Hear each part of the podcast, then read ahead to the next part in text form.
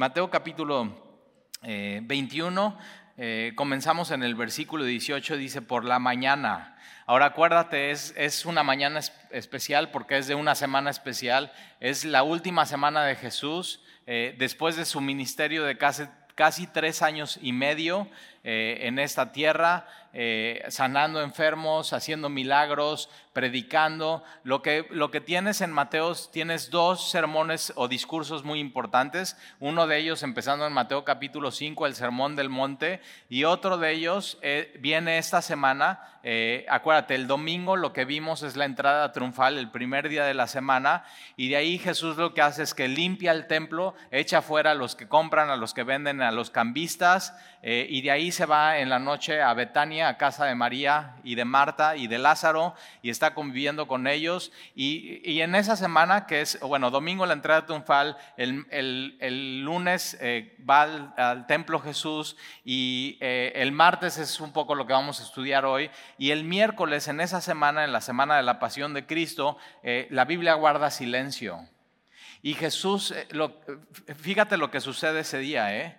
Al mismo tiempo que Jesús está preparando la, última cena con sus discípulos, y está ah, preparándose él para ir a Getsemaní y ser entregado, al mismo tiempo están preparando Judas Iscariote y el Sanedrín eh, cómo arrestar a Jesús. Por un lado, él se está preparando para el acto más amoroso y glorioso que jamás haya existido en la humanidad. Y por otro lado, estos líderes religiosos y Judas están planeando el arresto. Por un lado, luz resplandeciendo y por otro lado las tinieblas más densas. Eh, y eso sucede en una misma semana. Y después el jueves, el jueves es, lo que le llamamos la cena, ¿no? la cena del Señor en el aposento alto, donde Jesús parte el pan y toma el vino con ellos, les da instrucciones, ya llegaremos a eso con Jesús, eh, y de ahí salen del aposento alto de Jerusalén, de la ciudad, van hacia este lugar, a, un jardín que se llama Getsemaní, ¿Por qué? Porque hay eh, árboles de, olivo y eh, y ahí sucede que Jesús ora, vienen ahí en la noche, arrestan a Jesús, lo llevan a la casa del sumo sacerdote, ilegalmente, porque no era horario y no lo podían hacer así, enjuician a Jesús, lo condenan, lo echan en un calabozo, está toda la noche sufriendo sin poder comer ni tomar agua. Al día siguiente, seis de la mañana, en cuanto abra Poncio Pilato, van, lo presentan ante, Poncio Pilato, eh, dura un tiempo eh, su juicio. Poncio Pilato dice, ninguna mal encuentro en este hombre. Poncio Pilato era como el ministerio público de hoy y después de examinar Poncio Pilato a miles y miles y miles y miles de criminales, Poncio Pilato dice, no encuentro ningún mal en este hombre, él dando testimonio de que Jesús nunca, nunca pecó. Y de ahí eh, es enjuiciado, eh, sale hacia eh, el Monte Calvario, a las nueve de la mañana él es crucificado, para las tres de la tarde eh, todas esas horas él estuvo en la cruz sufriendo junto con dos ladrones a su lado. En ese momento uno de los ladrones se da cuenta quién está al lado de él por cómo Jesús se comporta. Por eso es bien importante examinar la vida de Jesús. Y, le dice a Jesús este hombre, acuérdate de mí cuando vengas en tu reino. Y Jesús se voltea y le dice, de cierto, de cierto te digo que hoy estarás conmigo, hoy, en el paraíso. Y a las 3 de la tarde Jesús entrega su alma y expiró, es sepultado y el domingo Jesús resucita de los muertos y vive. eso, es, eso es lo que viene para nosotros en los últimos capítulos de, Mateo. Y entonces versículo 18 por la mañana, eh, volviendo a la ciudad, ¿de dónde? De Betania. Acuérdate, Betania es ciudad de los higos, muy importante y vamos a ver un poco de eso eh, aquí en este, en este capítulo y en lo que viene. Y entonces volvió a la ciudad. Ahora, muy de mañana es, todavía no sale el sol, muy temprano, en la madrugada. Y Jesús sale para ir a la, a la ciudad eh, y, y tuvo hambre. Estas dos palabras nos dicen muchísimo de Jesús. Acuérdate, Jesús es 100% Dios, pero a su deidad le suma a él humanidad. Y entonces él siente hambre como tú y yo sentimos hambre. O sea, y en la mañana, ¿quién siente hambre en la mañana? una persona que está sana. Entonces Jesús es un hombre sano, es un hombre completo. Después de pasar toda, toda la noche, eh, después de haber cenado en casa de María y de Marta, se duerme, se despierta y tiene hambre, como tú y yo. Así igual, ¿desayunaste hoy o ya tienes hambre? Ahorita estaban diciendo, Talí, tú desayunas los domingos y no tienes hambre. Es algo muy humano eso, tener hambre. Y Jesús, Jesús vivió y sintió lo que tú y yo vivimos y sentimos con un cuerpo humano. Él, por amor a nosotros, siendo Dios, se hizo hombre. Y, y no solamente hambre, sino sentía sueño. Y una de las cosas que le pasan a Jesús es que cuando se sube en, la barca, después de todo el día estar ministrando, trabajando, enseñando, sanando enfermos, recibiendo gente, hablando de uno a uno con las personas, se sube en la barca y Jesús rendido de sueño se duerme. ¿Nunca te ha pasado eso?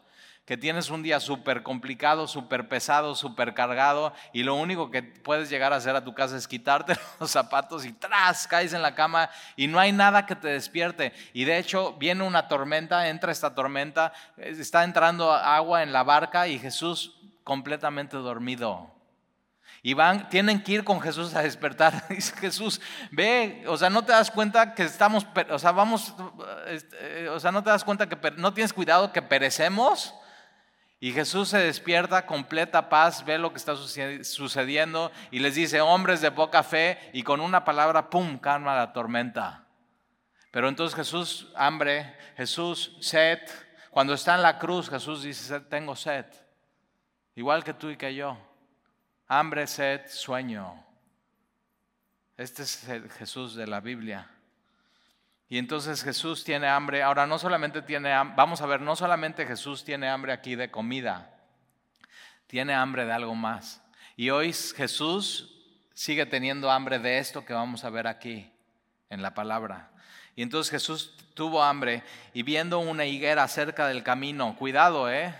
Acuérdate, la higuera era un símbolo de la nación de Israel. Y eso lo puedes ver en la Biblia, en, eh, Oseas 9, en Joel 1, o sea, lo puedes ver eso, es, la higuera era un símbolo de la nación de Israel. Ahora, en el Antiguo Testamento, bajo el Antiguo Pacto, Dios trataba como no con, de, manera personal, sino con la nación por completa. Y ahora algo pasa en el nuevo pacto que ya Dios no, no, trata como naciones, sino trata de manera individual. Y ahorita lo, vamos a ver más adelante aquí en la Biblia. Pero entonces eh, Jesús tenía hambre y esta, esta higuera, ahora es muy importante cada uno de los detalles que, que vienen aquí, porque esta higuera estaba cerca del camino, no en el camino. No, Ahora, el camino, acuérdate, en Hechos, capítulo 23, Pablo está diciendo que, hablando de los cristianos como el camino, con C mayúscula. O sea, ya así, en, la iglesia primitiva así veían a los cristianos. No, pues son el, son el camino. Los que seguimos a Jesús, los que estamos en el camino. No, no basta estar cerca del camino, tienes que estar en el camino. No basta estar cerca o, o tratándote de acercar a Dios, tienes que estar en Cristo por completo. Y eso una otra vez la Biblia lo dice. Eh, de hecho, Pablo, Pablo es quien escribe eso de, en el, o dice el camino. Y, Pablo en Hechos capítulo 9 narra su conversión, cómo es que, y, él, él dice que él iba en el, en el camino a Damasco, pero él iba en contra de los del camino. ¿Te acuerdas? Él iba en contra de los cristianos. Entonces él iba en el camino hacia Damasco en contra de los del camino y de pronto algo lo detuvo en el camino y se convirtió al camino. Eso es lo que le pasa a él, a Pablo. Y eso es lo que nos pasa a ti y a mí. De pronto vamos caminando por nuestra vida y estamos lejos del camino, pero algo nos detiene y ese algo no es algo, es alguien, es Jesús, Jesús de Nazaret. Y Pablo tiene un encuentro con Jesús de Nazaret o sea, ve, esa luz y ese resplandor que sus ojos pecadores no pueden ver, se queda completamente ciego, pero sí puede hablar con él y sí puede escuchar y dice, ¿quién eres, Señor? ¿Y qué quieres que yo haga? Y Jesús le dice, yo soy Jesús de Nazaret, a quien tú persigues. Y Pablo con eso sabe, ya estoy muerto, ya. ¿Y qué crees que hace Jesús? En vez de decirle, sí, ya estás muerto, aquí terminó tu vida, le da una siguiente oportunidad y le dice, tú serás herramienta para mí. Tremendo. Entonces no solamente Dios te salva, sino Dios te quiere usar después de salvarte, cuando no merecías más que morir. Eso es gracia infinita, enorme, eterna de parte de Dios. Pero entonces cuidado con, solamente estar cerca del camino o cerca de la iglesia o cerca de, o sea, ya a, estar a punto, no, eso no basta. Y mira, mira lo que va a suceder aquí. Cuando Jesús salva a Pablo, él está completamente en el camino. Él, de ser el número uno perseguidor, se vuelve el número uno promotor del camino.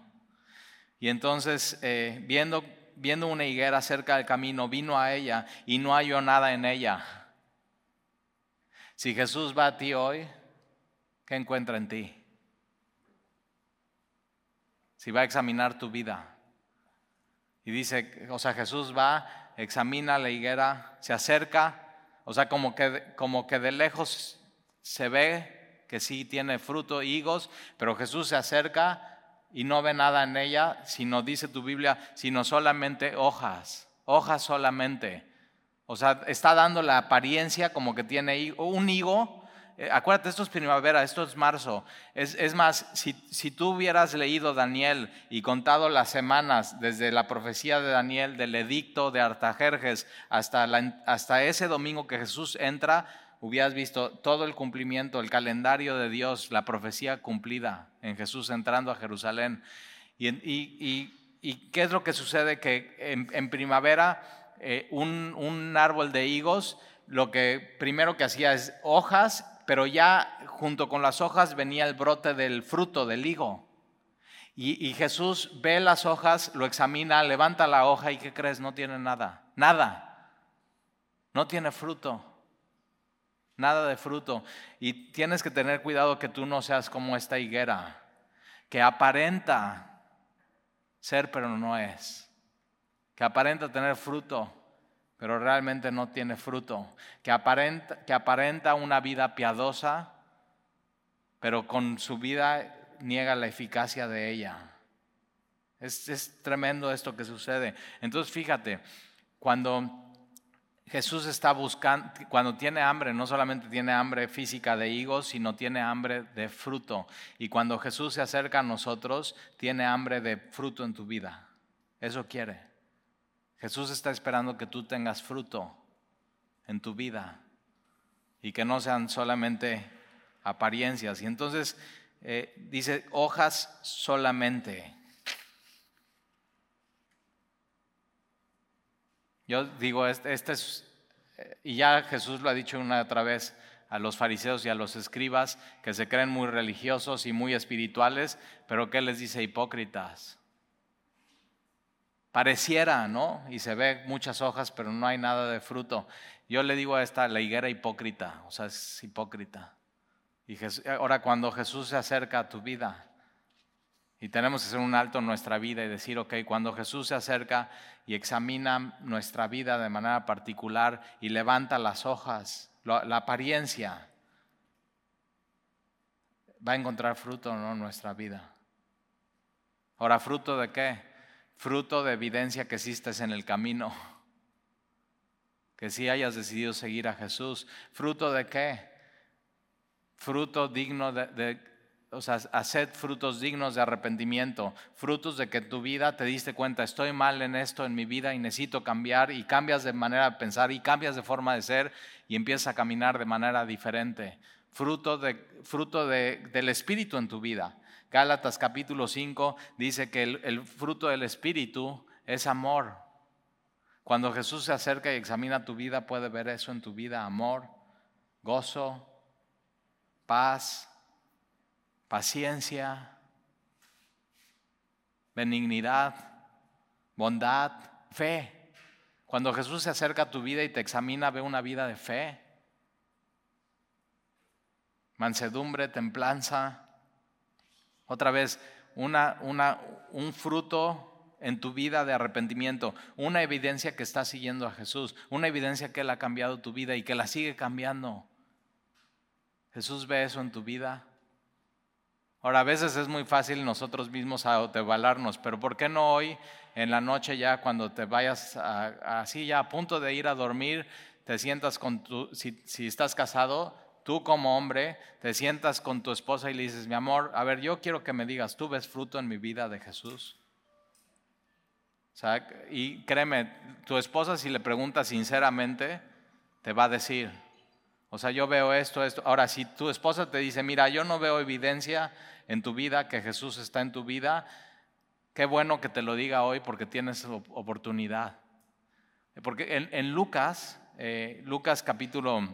Eh, en Lucas capítulo 13, versículo 6, no vayas ahí, pero Jesús habla también de un, de, de, un hombre que tenía una, una higuera en su viña y, dice, y, vino a buscar fruto y no lo oyó, no, encontró fruto.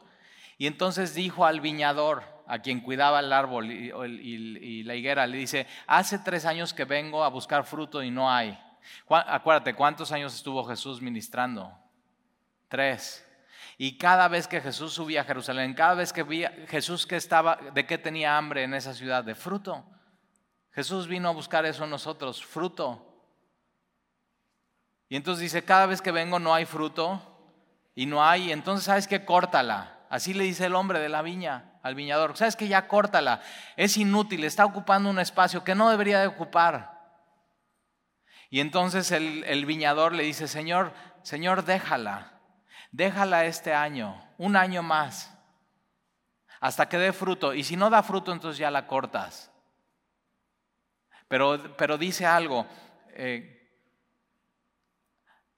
abónala y cava profundo. Y a veces es lo que el Señor está haciendo en nuestras vidas.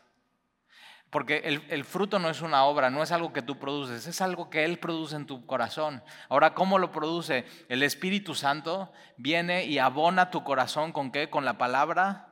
Viene y cava hondo y profundo y mete la palabra ahí para que tú a, a su tiempo, no te desesperes, ¿eh?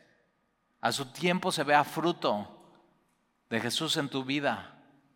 Pero tienes que tener cuidado que lleves como ellos tres años y nada más no haya fruto en tu vida. Tienes que tener mucho cuidado porque pudiera ser que eres como una higuera que de lejos se ve como que tiene hojas y que está muy sana, pero que de cerca realmente cuando Jesús levanta eso que es una apariencia y ve, nada más no hay fruto.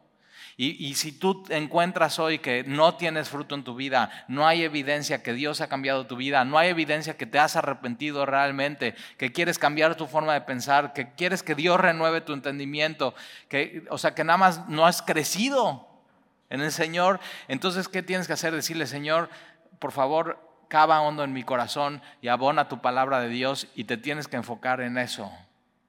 No te enfoques en cambiar.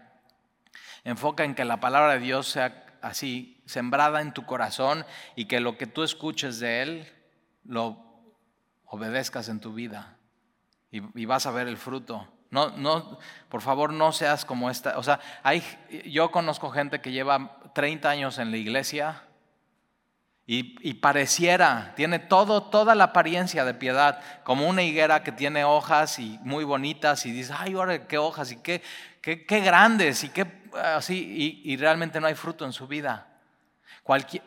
cualquiera puede aparentar. Y, tú, y lo que está buscando en Jesús no es apariencias, es fruto. Es algo auténtico, es algo que solamente Él puede hacer en tu vida.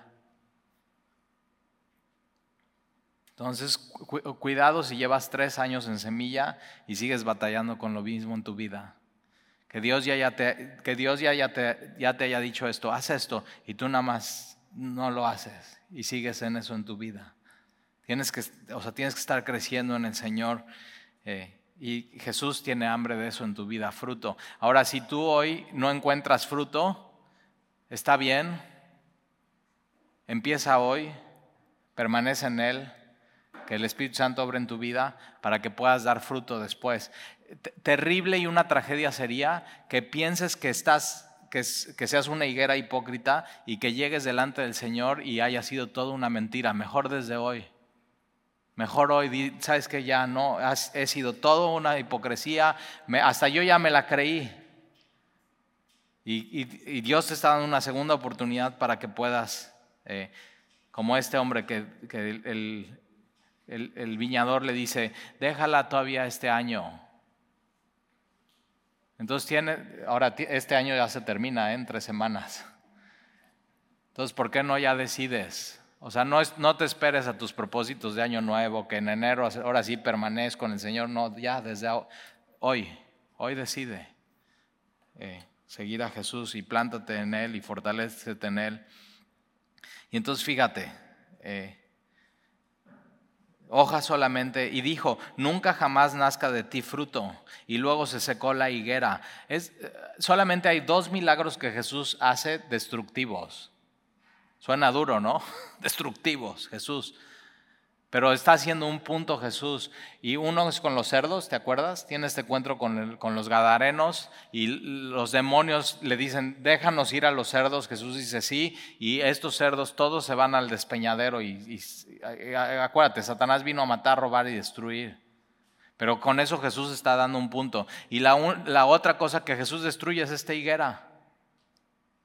Ahora fíjate, Jesús nunca destruye en su ministerio a ningún hombre. Él no vino a perder almas, Él vino a salvar almas. Y cada una de sus enseñanzas tienen un propósito de salvación, de restauración, de regresar al Señor. Y entonces Jesús eso es lo que está haciendo y, esa higuera queda completamente seca. ¿Cómo? Como Israel en ese tiempo, que no, que no, nada más no pueden ver a Jesús como su Señor y su Salvador secos espiritualmente hablando. Y puede ser que sea tu caso hoy, que estés seco espiritualmente hablando. Y lo que toca hacer es, Señor, abona mi corazón con tu palabra, cava profundo, cambia mi vida. Eso es lo que tú necesitas. Necesitas escuchar la voz de Jesús en el templo que dice, quien tenga sed, que venga. Y necesitas ir a Jesús y de su interior correrán ríos de agua viva. Y entonces seca por completo la, higuera, versículo 20, y viendo esto los discípulos decían maravillados, ¿cómo se secó enseguida la higuera? Es, es, un milagro que hace Jesús, versículo 21.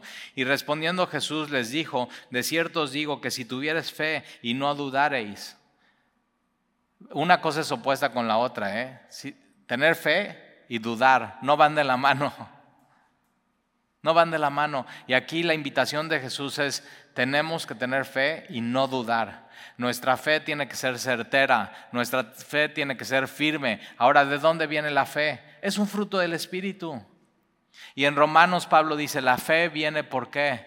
Por el oír. ¿El oír qué? La palabra de Dios. Entonces, si de pronto tú estás, no, es que no tengo fe, es que no, necesitas conocer más a Dios, necesitas irte a leer como Dios a su pueblo lo saca de Egipto y sacándolo de Egipto y viniendo el ejército atrás de ellos abre el mar de par en par.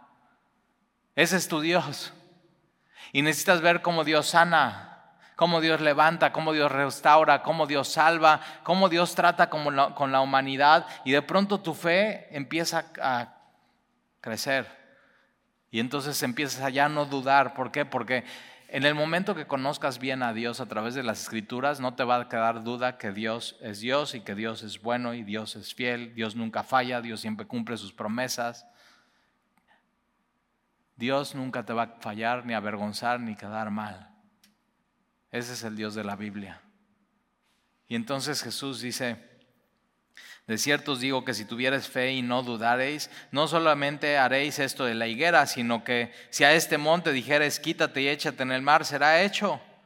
Ahora, ellos están bajando desde, desde Betania hasta Jerusalén por el monte, ¿qué? El monte de los olivos. Es uno de los montes más importantes y Jesús está diciendo, si ustedes tuvieran fe y no dudaren, ustedes podrían decir este monte, el monte de los olivos, importantísimo en Jerusalén, que se mueva y se echa en el, mar Mediterráneo. Ahora, es, o sea, es simbólico lo que está diciendo Jesús. Porque de hecho vienen los fariseos y los escribas y quieren ver un milagro así de Jesús. No les basta ver sanados a los hombres, no les basta ver resucitado vidas. Ellos quieren ver algo, quieren ver del cielo cómo cae fuego prende una fogata. Quieren ver cómo él pudiera mover una montaña. Pero ¿qué caso tiene eso? ¿Qué caso tiene mover una montaña? Pero ¿qué caso tiene sanar un ciego? Levantar un cojo, levantar un paralítico. Al paralítico le dice, tus pecados te son perdonados. Eso sí tiene caso. Pero, ¿qué, o sea, ¿qué está diciendo con esto Jesús? Mira, que si tú tienes fe y no dudas, tú pudieras pedir a Dios en oración y puedes mover montañas. Puedes, puedes mover el corazón más duro y más pesado de alguien, Dios con tu oración lo puede mover y lo puede cambiar. Eso puede hacer Dios. Entonces, ten, fe y no dudes. Ahora, no es fe en ti, ¿eh? No, yo tengo fe en mí. No, no, no es fe en tu oración, no es fe en tu... No, es fe en Jesús. Ahí tiene que estar colocada tu fe en Él, en Jesús. Y entonces Jesús dice, versículo 22, y todo lo que pidieres en oración,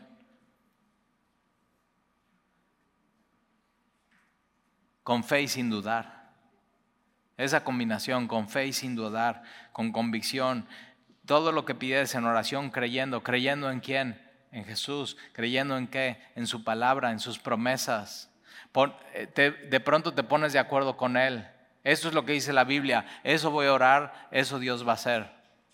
Entonces todo lo que pidieres en oración creyendo lo recibiréis. ¿Te acuerdas Mateo 7? Pide y se te dará, busca y hallaréis, llama y se te abrirá. Entonces, ¿qué está haciendo Jesús aquí? Invitándote a orar. Ahora, un fruto de estar en el camino es creer sin dudar y orar a Dios. Si tú no oras a Dios, ya, orar es hablar con Dios. Así muy sencillo. Tienes una situación, una circunstancia y hablas con Dios de eso y le, pides, Señor, ayúdame. Invoca su nombre. Si tú no haces, haces eso de manera constante en tu vida, eres una higuera con puras hojas y no hay fruto en tu vida. Y tienes que empezar hoy a considerar a Dios en todo, en todo, en absolutamente todo en tu vida. Y entonces todo lo que pides en oración creyendo lo recibiréis. ¿Tienes algo que pedirle a Dios hoy? Mira qué promesa. Si crees y no dudas, si crees y no dudas, si tienes fe y no dudas, pide. Y eso, es, eso es el camino. Versículo 23, y cuando vino al templo, los principales sacerdotes y los ancianos del templo se acercaron a él mientras enseñaba y le dijeron, ahora fíjate esto, ¿eh? Jesús está enseñando en el templo. No nos dice que estaba enseñando, pero los principales, eh, los, principales sacerdotes y los ancianos se acercan, otra vez, eh, se acercan pero, pero no están en Jesús. Se acercan pero no están en el camino, se acercan pero no han decidido creer en Él. Y tienes que tener cuidado. Jesús con la higuera estaba haciendo ese punto. Son hipócritas. No, no, no, no están en mí. Y entonces ellos se acercan mientras él le enseñaba y le dijeron, ¿con qué autoridad haces estas cosas? ¿Y quién te dio esta autoridad? O sea, interrumpen la enseñanza de Jesús. Y yo digo, no, no, no interrumpas, no le preguntes cosas, siéntate y escucha, porque Jesús acaba de decir, fe, cree. Y de pronto tenemos que tener cuidado con no estar interrumpiendo a Jesús cuando Él nos está enseñando. O sea, cuidado con tu celular. O sea, ya sé, dicen, son teléfonos inteligentes, pero realmente nos, somos más inteligentes usándolos. Eh, mi mamá está aquí en Veracruz y estábamos jugando a recordar los teléfonos de nuestras casas antiguas. ¿Te acuerdas? Antes con tu inteligencia te aprendías los teléfonos. Y decíamos, ah, sí, la casa era 3, 15, no sé qué, no sé qué, no sé qué, así. Y ahora ya no te sabes los teléfonos, no te han hecho muy inteligentes los teléfonos. ¿Te das cuenta? Y es más, cuando vas al mercado y vas a comprar, ah, pues deme dos sandías. No, pues tanto el kilo de la sandía. Y las pesas y ves cuánto pesan y dices, ah", y sacas tu teléfono inteligente, sumas, multiplicas, no te ha hecho muy inteligente. Y tu teléfono de pronto inteligente puede interrumpir lo que Dios te quiere decir y enseñar en tu vida. Y tienes que tener cuidado, no, no interrumpir a Dios. Ahora, Jesús lo que hace es que toma esta interrupción y la va, a usar para enseñarles algo a ellos. Mira, fíjate, o sea, a mí me encanta Jesús. Ve lo que hace. Y entonces mientras él le enseñaba, le dijeron, ¿con qué autoridad haces estas cosas? ¿Y quién te dio esta autoridad? ¿Qué cosas? ¿Con qué autoridad sanas? ¿Con qué autoridad haces estos milagros? ¿Con qué autoridad enseñas aquí en el templo? Pero con qué autoridad sobre todo sacas a los que están comprando y vendiendo en el templo y a los cambistas. ¿Quién te mandó? ¿Con qué autoridad lo haces? Están retando a Jesús. Ahora, ¿qué es lo que quieren ellos? Lo que ellos quieren eh, no es una respuesta auténtica. Quieren meterle el pie a Jesús y que Jesús diga, con la autoridad de Dios, que es mi Padre, y blasfemia. Y lo quieren condenar, acuérdate. Ellos ya habían decidido eso, condenar a Jesús a como dé lugar. Y entonces por eso le están preguntando eso, ¿con qué autoridad lo haces? Pero fíjate, por otro lado ellos ya habían dicho, ah, no, Jesús sana a los enfermos con, la, con el poder y la autoridad de Satanás. Eso sí es blasfemia, porque Jesús es Dios y le están atribuyendo a Dios un poder que no es de Dios, sino que es de Satanás. Eso es blasfemia. Y de pronto ellos al hacer estas preguntas se están condenando a ellos mismos y por interrumpir a Jesús. Pero mira cómo les va a ir, ¿eh? Mira cómo, les va a ir. ¿Y quién te dio esta, esta autoridad? Versículo 24. Y respondiendo Jesús les dijo, yo también os haré una pregunta. Me encanta eso. ¿Nunca te ha pasado con tus hijos así, que son bien contreras y bien necios y todo, y vienen contigo y te quieren decir algo, y tú en vez de contestarles eso que ya sabes que trae truco la pregunta, les dices, no, a ver, yo te voy a preguntar algo yo a ti. y ya, mejor, no, ahí, ahí acabó papá, mejor, ya no me preguntes nada. Ve, como niños chiquitos. Como, como, niños chiquitos, estos, cuando deberían ser los maduros líderes espirituales de Israel, como niños chiquitos comportándose, pero de pronto están como tú y como yo, ¿verdad? Y entonces Jesús les dice, no, a ver, yo te voy a hacer una pregunta. Si me la contestas, también yo os diré con qué autoridad hago estas cosas. El bautismo de Juan, Juan el Bautista, ¿de dónde era? Del cielo de los hombres. ¿Con qué, o sea, ¿con qué autoridad predicaba Juan? Su autoridad y su poder y su predicación y su mensaje venía de Dios o venía de los hombres. Muy buena pregunta que hace Jesús. Y ellos entonces discutían entre sí diciendo, si decimos del cielo, o sea, si la autoridad de Juan el Bautista viene de Dios, si decimos del cielo, nos dirán, ¿por qué pues no creíste? ¿Por, ¿por qué? Porque el mensaje de Juan el Bautista, ¿cuál era? Es, Haced frutos dignos de arrepentimiento. ¿Y por qué ellos no hicieron frutos dignos de arrepentimiento? ¿Por qué no cambiaron? Y el otro mensaje de Juan el Bautista era su dedo apuntando a Jesús. He aquí el Cordero de Dios que quita el pecado del mundo. He aquí el Cordero de Dios. ¿Por qué? Y ellos están, no, es que si decimos que la autoridad de Juan el Bautista, vamos a hablar, de, dice Jesús, ¿quieren hablar de autoridad? Va, vamos a hablar de autoridad. La autoridad de Juan el Bautista venía de Dios o venía de los hombres. Y entonces están, no, es que si decimos que viene de Dios, va a decir, bueno, ¿y por qué no creíste que el mensaje de Juan el Bautista, arrepiéntense y, Jesús es el Cordero de Dios quita el pecado del mundo? Y ahí están, están discutiendo entre, entre ellos. Y versículo 26, y si decimos de los hombres, tememos al pueblo, porque todos tienen a Juan como profeta. Entonces están en un dilema, ¿qué vamos a decir? ¿Qué vamos a creer? Si decimos que es de los hombres, o sea, que no es autoridad de Dios, no las, o sea, con todos estos que están escuchando, ellos creen que Juan el Bautista era profeta. Entonces, no, son unos cobardes. Y mira lo que contestan, ¿eh?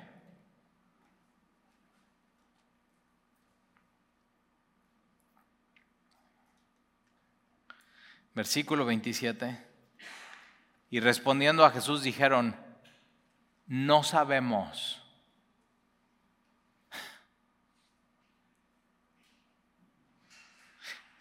Sí sabían, pero no se quisieron comprometer. El, otro día yo iba en, en, un avión y venía una, una señora al lado de mí y me dice, oiga, ¿y usted a qué se dedica? Y ya le digo, no, pues soy pastor. Y se le abren los ojos. o sea, qué mala suerte que te toque un pastor al lado todo, tres horas de vuelo. que no seas cristiano. Si eres cristiano, uh, bueno, la plática, ¿no? Y entonces dice, ah, no, y entonces ya ella como que se sintió que se tenía que presentar espiritualmente hablando. yo no le pregunté nada, ella solita dice, no, pues fíjate que yo, este, la verdad yo soy agnóstica.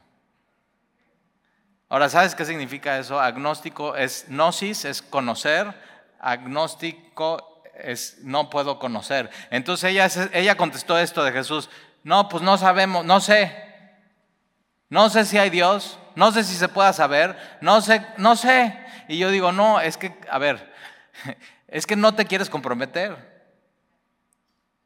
Porque los del camino, fíjate, ¿eh? Hemos aprendido quién es Dios. Antes no sabíamos quién es Dios por, porque Él se reveló a nosotros en su palabra. Esos somos. Tú y yo somos esos.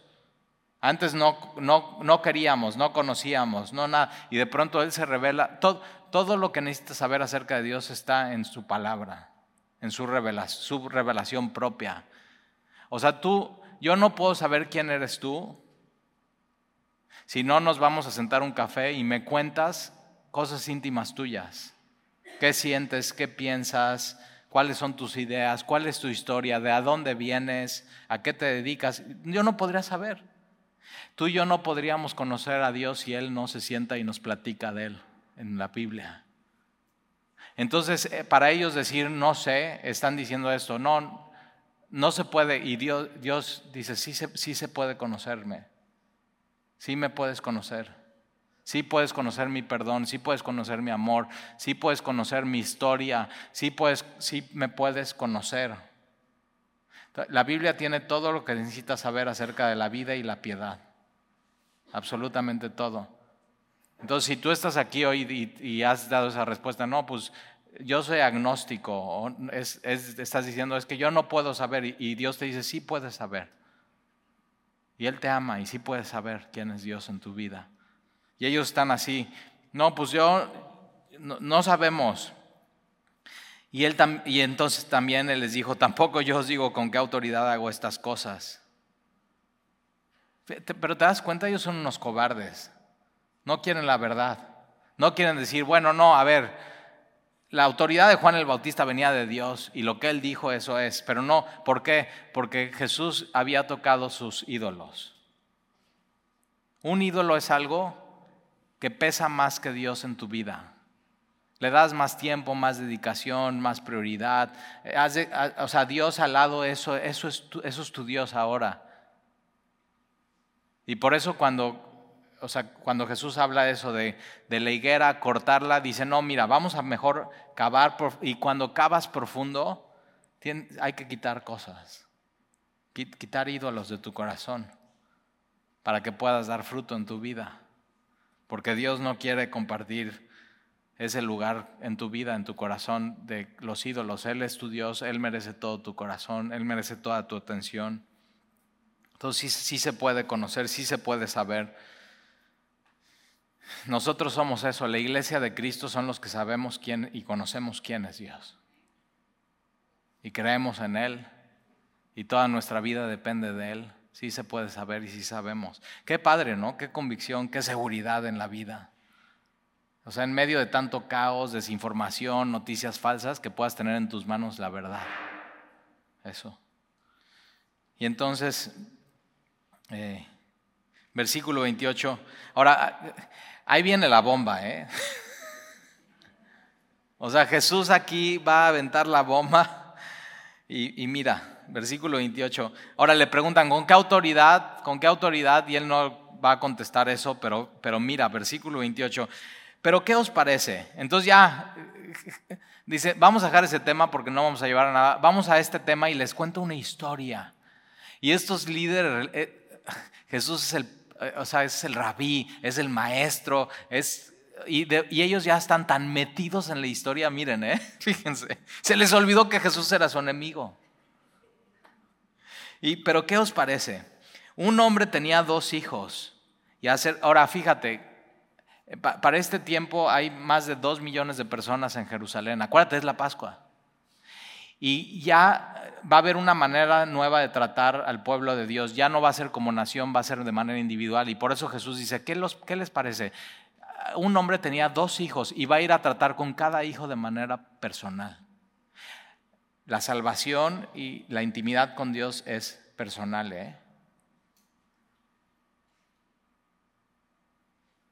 Tú puedes estar en una iglesia donde todo está frío, helado y muerto, así muerto, pero tú estar en fuego por Dios. Y puedes estar en una iglesia donde todos están en fuego por Dios y tú estar muerto. Tienes que tener cuidado, ¿eh?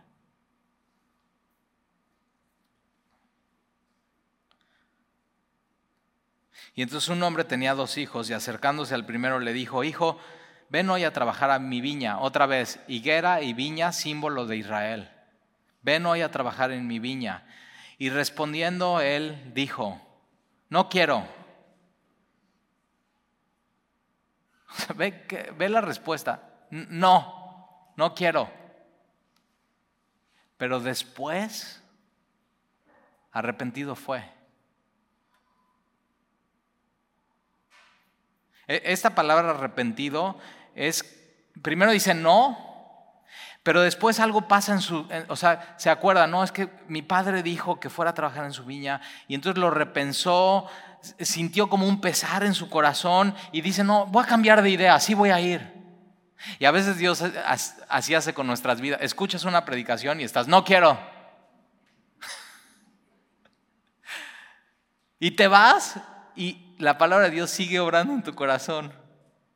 Y Dios te sigue mostrando y te sigue enseñando y te sigue convenciendo y, el Espíritu Santo sigue profundo y abonando y, y, al final cedes y dices, no, sí, sí, sí, sí, ya. Aunque dije que no, sí. Y así también es la salvación, ¿eh? Hay gente que dice, no, eso del cristianismo no quiero. Y, y dices, esa predicación es para mí. Eso fue para mí. Y Dios, aquí no termina la predicación, ¿eh? Tú te la llevas y el Señor sigue haciendo con tu corazón y tu mente y te recuerda y el Espíritu Santo así, ya, y sigue eso, es, la, es, palabra viva. esa es la palabra de Dios, es palabra viva. Y entonces el, el otro dice, no quiero, pero después pasó tiempo. Por eso, por eso una confesión no quiere decir conversión. Porque alguien puede venir aquí y decir, no, no quiero a Jesús. Irse de aquí y en la semana Dios estar y de pronto ya se rinde ante Dios y dice, sí Señor. Sí Señor. Y al final fue. Y acercándose al otro le dijo de la misma manera, personal, ¿eh? No los llaman los dos, no, de la misma manera. ¿Y qué le dice? Hijo, quiero que vayas a trabajar en mi viña. Y respondiendo él dijo, sí, muy animado. Y le dice, Señor, mira, el otro dice, no quiero. Él se apellaba Contreras. ¿Conoce a alguien así? Y el otro dice, sí. Y le dice, Señor, o sea, este cuate es una, es una higuera con hojas. Y no fue.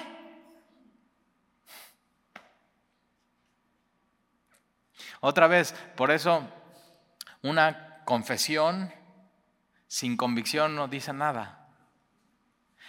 La, confesar que Jesús es tu Señor y tu Salvador en, muchas iglesias se hace, aquí a veces en Semilla lo hemos hecho. Bueno, si tú crees que Dios hoy te habló a tu corazón y quieres recibir a Jesús como tu Señor y Salvador, levanta tu mano y déjame guiarte en una oración. Yo he visto que eso a veces no sirve de nada, porque fue una emoción, fue un momento, fue muy bonito y está diciendo como este, sí, sí quiero, y ya se va de aquí, ya no quiere. Y hay gente que no levanta su mano en un llamado, que no pasa al frente, que no llora, que viene, pero que escucha y la palabra profundo. Y se va de aquí y, hay una convicción. Ahora, después de la convicción, sí viene confesión, ¿eh? Porque entonces después de que Dios te salva, tú dices, ese es mi Señor, es mi Señor, es mi Salvador, Él es todo para mí. Pero cuidado con emociones y confesiones sin convicción en tu vida. Es muy peligroso, porque entonces da una falsa seguridad de que ya eres salvo cuando no eres salvo. Y pareciera que sí, pero no. Y entonces él dice, sí, fíjate, dice, sí, Señor, voy. Ahora Jesús dice, ¿por qué me dices Señor, Señor y no haces lo que yo hago?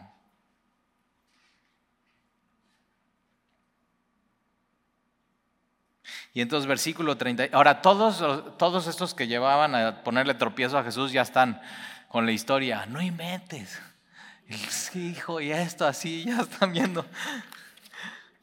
Y entonces Jesús, versículo 31, ¿cuál de, los dos hijos, ¿cuál de los dos hijos hizo la voluntad de su padre? Y dijeron ellos, ellos, ¿eh? El primero. Y Jesús les dijo, de cierto os digo que los publicanos y las rameras van delante de vosotros en el reino de Dios. ¡Pum! Ahora, ¿quién está escribiendo esto? Mateo, un un publicano.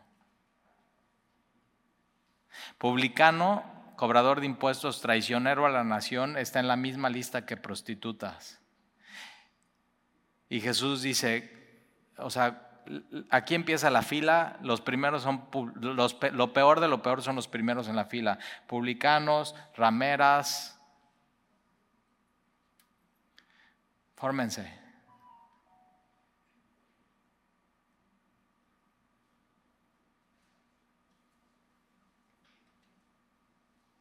Y, otra cosa que enseña Jesús es aquí es, tu, intención en el reino de los cielos no sirve de nada. Es, tienes que acción en tu vida. Lo que escuchas, eso lo obedeces, eso lo haces. Tú puedes aquí estar, ay, salí muy tocado, muy bien. No, sí quiero eso, sí quiero orar más, sí quiero leer más mi Biblia, sí me quiero discipular, sí, ya no voy a faltar. Y sales de aquí, no pasa, tu intención no sirve de nada en el reino de los cielos. Es un buen comienzo, una intención, pero no dice nada. Y entonces de cierto os digo que los publicanos y las rameras van delante de vosotros en el reino de los cielos. Porque vino a vosotros Juan. Ah, quieren hablar de autoridad. Ahora sí, dice, quieren hablar de autoridad. Porque vino a vosotros Juan en el camino de justicia. Por supuesto, con la autoridad de Dios. Ahora, en el camino, Él vino anunciando el camino de justicia y el único camino de justicia es Jesús. Quien se cree justo y bueno, la línea es acá. Acá prostitutas, publicanos, pecadores. La línea de los que se creen justos acá. Pero ¿qué crees? Estos no van a entrar, estos sí. Cuidado a quien sigues, ¿eh? Cuidado con seguir a los buenos y a los piadosos y a los que se. No, fórmate aquí, sigue a estos. Necesito a Dios en mi vida. Fórmate aquí y dices, uy, ¿qué van a decir de mí?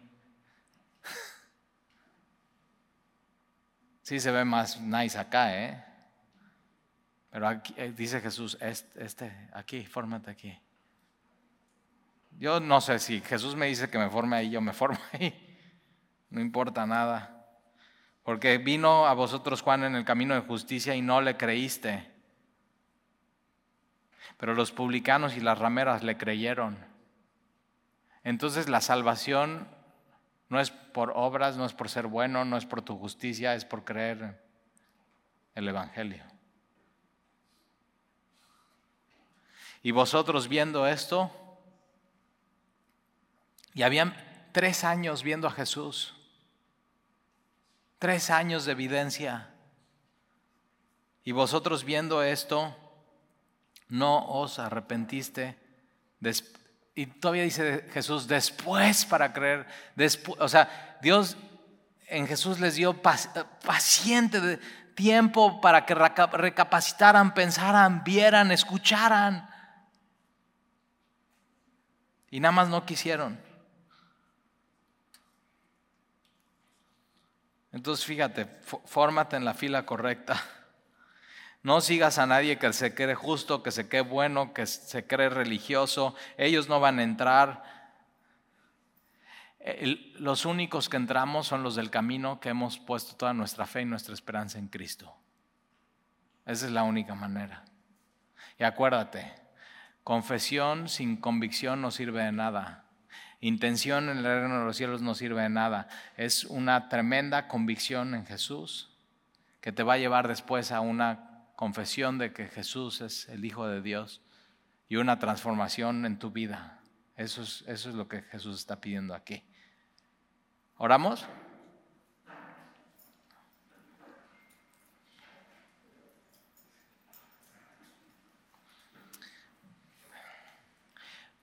Señor, y muchas veces nos hemos visto como el primer hijo, que tú nos dices algo y y nos llamas y decimos no. Pero después tú, así, tu amor sigue obrando en nuestro corazón y eres paciente y eres bueno. ¿Y cómo no vamos a hacer lo que tú nos has pedido, Señor? Y yo te, puedo, te quiero pedir por cualquier persona que esté aquí hoy, que sea como el segundo hijo, que diga que sí, que sea muy religioso, que sea muy que digas Señor, pero que realmente no, no vaya y no te obedezca y no te siga. Y Señor, tú estás extendiendo tus manos ante un pueblo rebelde y pecador y lo estás invitando a ti, Señor, y tú estás tú sigues hoy hambriento de fruto en nuestra vida. Y entonces yo te pido, Señor, que hoy te acerques a nosotros y te pasees entre las filas entre las sillas y examines nuestra vida y veas si hay fruto de evidencia que estamos en el camino, que nos hemos arrepentido y que te tenemos a ti, Señor. Y si tú descubres que no hay fruto, que nadie podría decir en nuestra vida que, que tenemos a Jesús como Señor y Salvador, a partir de hoy podamos tener un nuevo comienzo y te pido, Señor, que cabes hondo en nuestro corazón, que quites lo que estorba, ídolos, todo eso que nos ha alejado de ti. Quítalo, Señor, límpialo. Solamente tú lo puedes hacer. Tíralo fuera.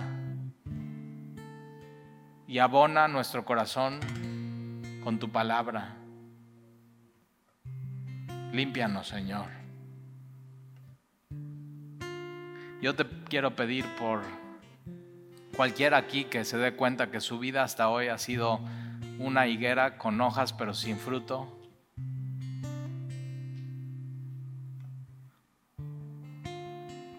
Que tú le des una oportunidad más y que pueda permanecer en ti y pronto, Señor, pronto ya dar fruto de justicia.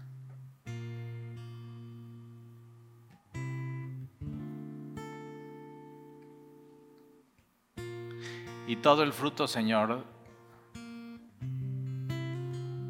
de los que hemos permanecido en ti, sepamos que es un fruto que no viene de nosotros, no son obras, sino viene de, de ti. Y entonces ese fruto es para ti, para tu gloria. Y entonces te lo entregamos a ti, Señor. Y tú el día de hoy, en tu palabra, nos has invitado a orar con fe y sin dudar y Señor, sí tenemos cosas que pedirte hoy. Gracias Señor por recordarnos que podamos pedir y tú nos, tú nos darás, que podamos buscar y encontrar y que podamos tocar y tú abrirás.